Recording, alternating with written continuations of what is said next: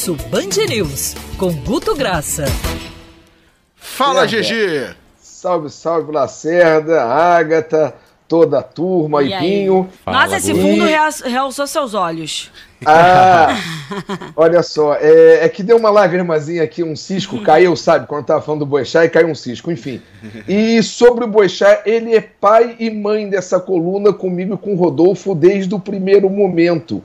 Quando a gente fala no melhor estilo pedante, perdoe Milton Neves, que foi a primeira coluna semanal sobre rede social e mídia aberta no mundo, não é exagero. E isso foi um pioneirismo que foi o Rodolfo, botou junto, Boechat muito junto disso. Ou seja, a gente, a gente moldou para estar tá nesse bate-papo, vendo e compreendendo um pouco o que a gente vai vendo de movimentação. Então, nada mais legal que mandar um beijo para o Boechat e agradecer o legado que ele, que ele deixou para gente, de tentar sempre fazer o melhor, tentar entender o quem está do outro lado, ou seja, é, enfim, é, é legado. Desculpa aqui é um momento de emoção, de sair um pouco do tema, mas Lacerda, é, Pinho, Ágata e ouvintes, o Boechat é uma coisa que toca não só a cada ouvinte, mas quem trabalhou, quem conviveu com ele imensamente. Não, não dá para não comentar isso. Boixá, beijo para você. Tamo Ele com certeza tá, tá feliz da vida. Barco, é, tá feliz da vida barco, lá em cima irmão, que a gente está tocando o barco. barquinho. E tocando o barco, Guto, a gente entra no nosso tema de hoje, que é notícia desde o início da semana. A gente vai falar sobre como a notícia em relação a esse médico estuprador acusado de estupro aí uma mulher que estava grávida no momento de uma cesárea, como isso movimentou as redes sociais, né? E aí, falo pelo meu nicho, que é o que eu tenho acesso só tinha compartilhamento de notícia em relação a isso, e aí cada um botava a sua opinião, cada um botava uma frase de revolta, e foi muito o que eu vi, das pessoas realmente revoltadas e nojadas em relação a isso. Não dava para esperar outro sentimento, por é. mais abjeto que fosse o ser humano. O que a gente viu ali foi absurdo, não tenha dúvida. E como é que a gente viu que esse assunto iria explodir, e falando na bolha tão somente Rio de Janeiro? Nas 12 primeiras horas, onde o assunto ainda não tinha ganhado de vez o corpo, ele no Rio de Janeiro já tinha 350 mil engajamentos. Você fala, esse vai ser o assunto, vai dominar, vai explodir, independente do que venha por aí, e não deu outra. Foi o assunto que ele passou a ser o comentário principal. Ele engoliu assuntos como rodada de futebol, ele engoliu assuntos como entretenimento de novela, em todos os momentos no Rio de Janeiro depois que ele entrou para na, na, mídia no somatório. Então a gente tem que compreender, foi pesado. 90% das postagens, exatamente como você relatou, Agatha, indignação.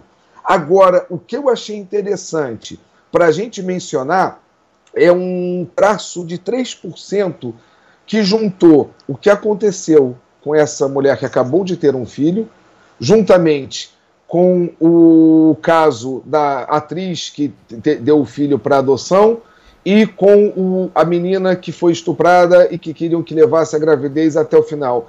3% faziam esse tipo de junção de fatos como uma agressão à mulher nos tempos de hoje. Então, a gente compreender, mais que você concordar ou discordar, é entender que 3% das pessoas chiparam esses assuntos de uma forma assim muito forte, muito juntos, como uma agressão direta à mulher. Agatha. É, e é uma. É, é, estiparam de uma maneira óbvia, porque é a mulher sendo agredida em todos os graus, é, sendo violentada em todas as formas, seja pelo judiciário, seja numa sala de um hospital, ou seja pelo homem, numa esquina, num beco escuro. Pela própria imprensa também, Exatamente. no caso da, da menina que o Guto citou que colocou o filho para adoção, é. porque primeiro você tem uma divulgação descabida da notícia por parte de alguns jornalistas sem nem explicar o contexto todo da história. Uhum. E depois, numa sucessão de erros, esse assunto é mantido na pauta de uma forma desvirtuada até que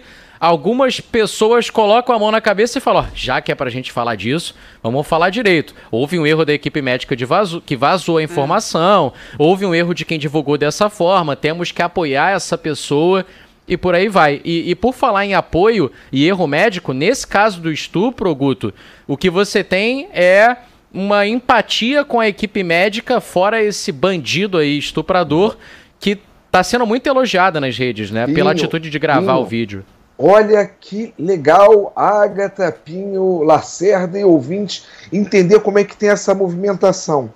As enfermeiras que gravaram foram mulheres, na teoria, não sei se tinha enfermeiros na equipe, mas a figura, a mensagem que ficou de rede social para 25% dos engajamentos elogiosos à equipe de enfermagem foi dizendo que só uma mulher para conseguir defender outra mulher de um médico estuprador. Ou seja, se queria falar de empoderamento e se essa equipe era formada por enfermeiras mulheres, foram elas que salvaram e frearam esse cara. E ainda sendo depois preso por uma delegada, a gente tem que compreender essas movimentações sempre é, ficar olhando como é que está a sociedade, né? Ou seja, esse repúdio foi um repúdio, repúdio unânime, não tenha dúvida, porque é algo nojento, mas é ver toda essa movimentação, Ágata. Não estou querendo falar se é poliana ou ver do limão a limonada, não.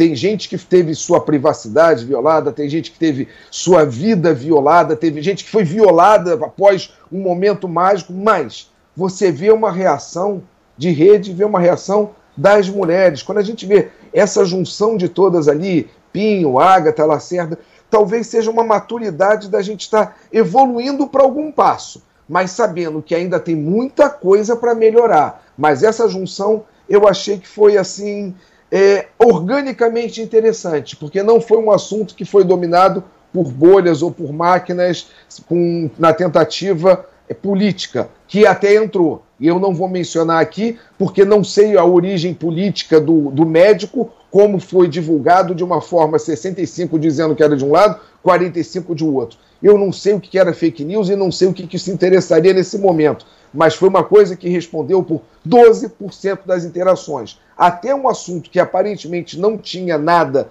na bolha eleitoral, jogaram para isso. Ontem Só a gente... Que Ontem a gente recebeu aqui, Guto, no nosso WhatsApp, estava conversando com o Pedro Henrique Carvalho à noite, né? Que ele fica tarde no WhatsApp falando, Lacerda, o que tem de gente jogando para um lado ou para o outro, uh, esse anestesista em eleição. Brasil. Eu falei, olha, gente, o povo tá Brasil, doente, né? Faz sentido. Doença, é a mesma coisa que querer discutir o time do cara, pô. É, vamos, pô. vamos trabalhar aqui números. É, ontem, essa informação ela teve 10.360 compartilhamentos em diversas redes.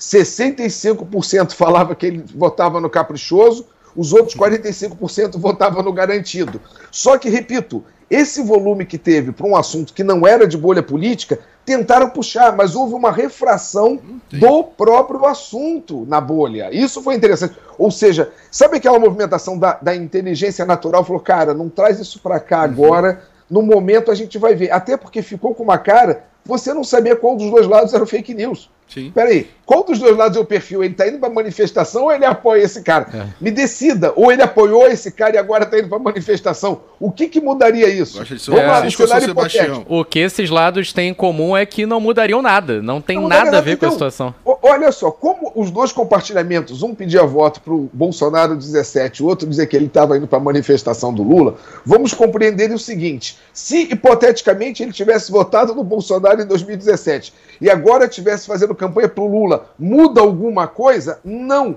Então, na boa, a gente começou a, a sair do assunto principal que foi a violência que essa mulher sofreu, é procurar novas vítimas, é ver se existe esse tipo de recorrência, se isso é algo normal, porque normal não digo, mas assim, se é algo recorrente, se tem outras práticas, não sei. Eu acho que é tentar aprender com o, o, que de ruim apareceu, assim penso. Ô Guto, só uma última dúvida é, em relação a esse assunto. Vocês conseguiram captar alguma coisa em relação ao movimento de seguidores? Porque esse cara ganhou inúmeros seguidores. É, Gilmar, Ele saiu Gilmar de, Ferreira perguntou isso aqui. De 200 para 10 mil seguidores. Dá para entender o comportamento disso? Dá, e eu vou explicar duas coisas. Primeira, é aquele cara que entra pela curiosidade pura e simples de vou ver qual vai ser o lado dele. Entenda, tipo assim, não tem mais um monopólio só da mídia oficial. Vamos ver o que, que esse cara pensa. Número dois é o cara que entra por curiosidade mesmo. Número três é devoto de bandidos já é outra história, mas tem essa bolha desses 10 mil seguidores instantâneos que ele ganhou, tem muita gente, amigo, colega da imprensa, que fala: deixa eu acompanhar para ver o que esse cara vai falar. Até porque gera, entenda, o caso gera uma curiosidade uhum. para entender o procedimento, por que ele fazia isso, porque você entende, até a pessoa, por mais desculpa, hipersexualizada que seja, você fica pensando, aonde passa o desejo que esse cara tá, que coisa louca, que papo de maluco, ou seja, é, desculpa, é aquela coisa que é, é tão absurdo que choca, e aí você entende também que 4% das pessoas mandavam quase que querer mandar o cara para vala. Era pesado? Aí você fala, ah, mas temos que pedir discernimento. É claro, a gente pede discernimento, mas quando você projeta aquilo muito próximo a você, seria muito difícil de você não ter a vontade de pegar aquele médico pelo pescoço. Ou seja, ah, mas não aconteceu com você, a gente tem que manter serenidade. Eu concordo. Só que a gente também é um pouco bicho. E a gente vai encontrar, sim, gente que achou que a delegada foi muito leve com ele, gente que falou que tinha que trancar ele, gente que tinha que fazer castração química. Teve 4% desse conteúdo que teve ali que você tem que entender que, dentro de toda a comoção, traz também alguns acirramentos. Então, não é necessariamente aquilo, é, é, algo, é algo mais forte que a pessoa naquele momento e ela acaba compartilhando e mandando o dedo como o gatilho leve. Guto, só rapidinho para a gente encerrar que o tempo é curto, mas é um dado legal e vale a pena a menção. Leblon e Deodoro, dois bairros distantes com pessoas com estilos de vida bem diferentes e movimentaram as redes por conta de um elo, né? Loucura, loucura, a gente começa a ver subir busca desesperada por Leblon e Deodoro ao mesmo tempo. Primeiro relógio que bateu na gente ali de que a gente fica monitorando os bairros do Rio é: será que está tendo algum lançamento imobiliário? Será que algum, alguma operação policial? E a gente não via nada disso, quando estava ainda no momento das buscas. Espera 15 minutos, as redes começam a ser inundadas. Era sobre o estádio do Flamengo, que o Flamengo havia recusado um, um, um terreno em Deodoro que ficava muito longe do Leblon. Então apareceu, meu amigo, como tudo que significa Flamengo, que me perdoe o Lacerda, do glorioso Botafogo, mas o tamanho do Flamengo, ele, ele deforma, ele tem uma gravidade que deforma a rede e não deu outra. Então, apareceu 500% de aumento nessas buscas de Deodoro e Leblon conjuntamente, e era a movimentação sobre o provável futuro estádio do Flamengo. Isso foi é o que mais interessante fica, com 25% das menções achando descrença, 20% comemorando e 20% também criticando Bem dividido, o elitismo. Então. Rede social é, não, inferno. Não, isso não é somatório. Isso assim, o cara pode estar comemorando e criticar como criticou 20% ou 25%, eu estou agora sem, sem o número Ele correto. Ele pode ser aqui, os três, né? 25 criticando, não, é 20 de descrença e 20 de comemoração. 20 de comemoração e dizer, olha, não, era criticando também parte da torcida que reclamou do estádio ah. em Deodoro. Ou seja, o Flamengo tem que tomar cuidado, o Flamengo é um clube de massa. Ele não pode ter uma gestão que esqueça isso. E as redes não param de vomitar, tipo assim, Flamengo tá virando elitista, tá deixando o cheiro de povo, como é que chama Deodoro, porque Deodoro tá longe do Leblon, ou seja, faltam costurar, alguém lá do Flamengo costurar com mídia, conversar com, com, com isso para entender, o Flamengo é um time de massa, é o primeiro na Vieira Soto, é o primeiro na comunidade mais humilde, então ele está presente em todos, ele tem que se comportar dessa forma, ou seja, negar um terreno em Deodoro pode até estrategicamente ser interessante, mas a forma que entrou nas redes foi que foi elitismo da diretoria atual do Flamengo. Já que a gente tem pouco tempo, só vou fazer a pergunta. O Flamengo não tem um estádio na Gávea? Tchau, Guto. Um beijo, Guto Graça. não tem luz, não tem luz. Valeu. Um beijo. Agora 10h58. Band News. Tempo. Oferecimento Lifeman. Muito prazer. Recupere sua saúde sexual. 4003 3161